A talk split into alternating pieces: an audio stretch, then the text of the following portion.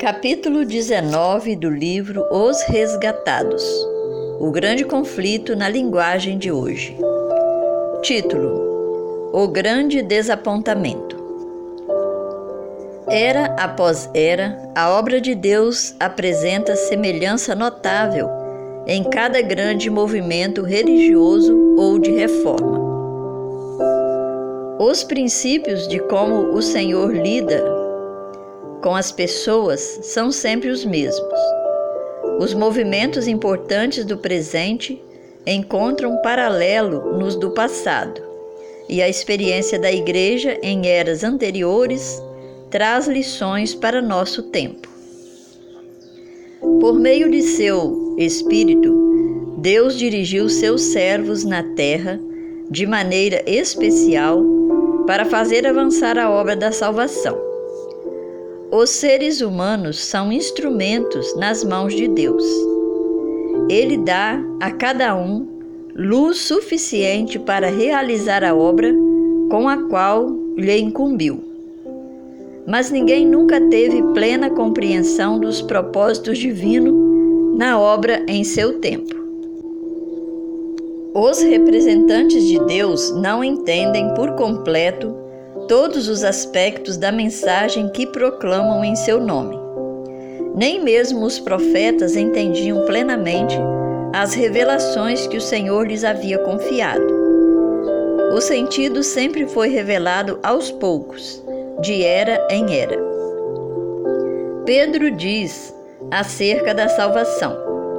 Foi a respeito dessa salvação que os profetas que falaram da graça destinada a vocês investigaram e examinaram, procurando saber o tempo e as circunstâncias para os quais apontava o Espírito de Cristo que neles estava, quando lhes predisse os sofrimentos de Cristo e as glórias que se seguiriam àquele sofrimento. A eles foi revelado que estavam ministrando, não para si próprios, mas para vocês. 1 Pedro, capítulo 1, verso 10 ao 12. Que lição para o povo de Deus da era cristã. Aqueles homens santos de Deus investigaram e examinaram as revelações que Deus concedeu para as gerações que ainda não haviam nascido. Que repreensão para a indiferença amante do mundo que se contenta em declarar que ninguém é capaz de compreender as profecias. Às vezes, a mente do servo de Deus fica tão cega pelas tradições e pelos falsos ensinos que ele só consegue entender parcialmente as coisas reveladas em Sua palavra. Mesmo quando o Salvador estava com os discípulos, estes acreditavam no conceito popular de que o Messias seria um príncipe terreno que exaltaria Israel e transformaria em um império universal. Não conseguiam compreender as palavras de Cristo que prediziam seu sofrimento e sua morte. O tempo é chegado.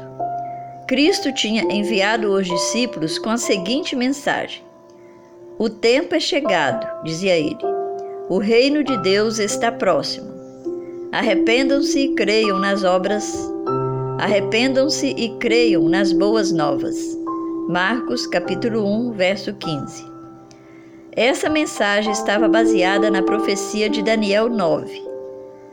As 69 semanas se estenderiam até o ungido, o líder, e os discípulos aguardavam com expectativa a fundação do reino do Messias em Jerusalém para governar sobre o mundo inteiro.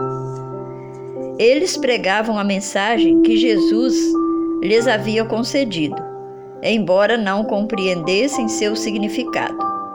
Embora a proclamação deles estivesse baseada em Daniel 9, 25, não viam no versículo seguinte que o ungido seria morto fixar o coração na glória de um império terreno, e isso cegou o seu entendimento. No exato momento em que esperavam ver um Senhor, ver seu Senhor subir ao trono de Davi, eles testemunharam sua prisão, seus açoites, sua zombaria, condenação e crucifixão. Que desespero e angústia oprimiram o coração daqueles discípulos. Cristo havia chegado no exato momento predito. Cada detalhe das Escrituras tinha se cumprido. A palavra e o Espírito de Deus confirmaram a comissão divina de seu filho. Ainda assim, a mente dos discípulos foi obscurecida pela dúvida. Se Jesus realmente havia sido o Messias verdadeiro, por que eles afundaram em tamanho luto e desapontamento? Essa foi a pergunta que torturou a alma dos discípulos durante as horas sem esperança daquele sábado entre a morte e a ressurreição. Entretanto, Deus não os abandonara. Embora eu esteja morando nas trevas, o Senhor será a minha luz. Ele me fará sair para a luz. Contemplarei a sua justiça. Miqueias capítulo 7, verso 8 e 9. A luz raia nas trevas para o íntegro, para quem é misericordioso, compassivo e justo. Salmo 112, verso 4. Transformarei as trevas em luz diante deles, e tornarei retos os lugares acidentados. Essas são as coisas que farei, não os abandonarei. Isaías capítulo 42, verso 16. A proclamação feita pelos discípulos estava correta. O tempo é chegado. O reino de Deus está próximo. Marcos capítulo 1, verso 15. Quando o tempo terminou, as 69 semanas que se estenderiam até o Messias ungido, Cristo havia recebido a unção do Espírito após ser batizado por João. O reino de Deus não era um império terreno, como os discípulos haviam sido ensinados a crer, nem consistia naquele reino futuro e imortal, no qual todos os governantes o adorarão e lhe obedecerão. Daniel capítulo 7, verso 27. A expressão reino de Deus se refere tanto ao reino da graça quanto ao reino da glória. O apóstolo diz: Assim, aproximemo-nos do, do trono da graça com toda a confiança, a fim de recebermos misericórdia e encontrarmos graça. Hebreus capítulo 4, verso 16. A existência de um trono subentende a existência de um reino. Cristo usa a expressão Reino dos Céus para designar a obra da graça no coração humano. Assim, o trono da glória representa o reino da glória. Mateus capítulo 25, verso 31 a 32. Esse reino ainda é futuro, só será fundado após a segunda vinda de Cristo. Quando o Salvador entregou a própria vida e clamou: Está consumado. João capítulo 19, 30. Confirmou a promessa de salvação feita ao casal pecador no Éden. O reino da graça que existiria até então pela promessa de Deus foi fundado. Assim, a morte de Cristo o acontecimento que os discípulos enxergavam como a destruição da esperança deles, na verdade estava garantindo essa esperança para sempre. Embora tenha ocasionado um desapontamento cruel, foi a prova de que sua crença estava correta. O evento que os encheu de desespero abriu a porta de esperança para todos os fiéis de Deus em todas as eras. Misturado ao ouro puro do amor dos discípulos por Jesus, se encontrava o metal barato de ambições egoístas. A atenção deles estava fixada no trono, na coroa e na glória. O orgulho em seu coração e a sede por glória mundana impediram que entendesse as palavras do Salvador, que lhes revelava a natureza verdadeira do seu reino e apontava para sua morte. Esses erros relutaram na provação que Deus permitiu para corrigi-los. O Senhor confiaria aos discípulos o evangelho glorioso de seu Cristo ressurreto. A fim de prepará-los para essa obra, permitiu essa experiência que pareceu tão amarga. Após a ressurreição, Jesus apareceu aos discípulos no caminho para Emaús e explicou-lhes o que constava a respeito dele em todas as Escrituras. Lucas capítulo 24, verso 27. Queria alicerçar a fé deles na palavra profética, confirmada.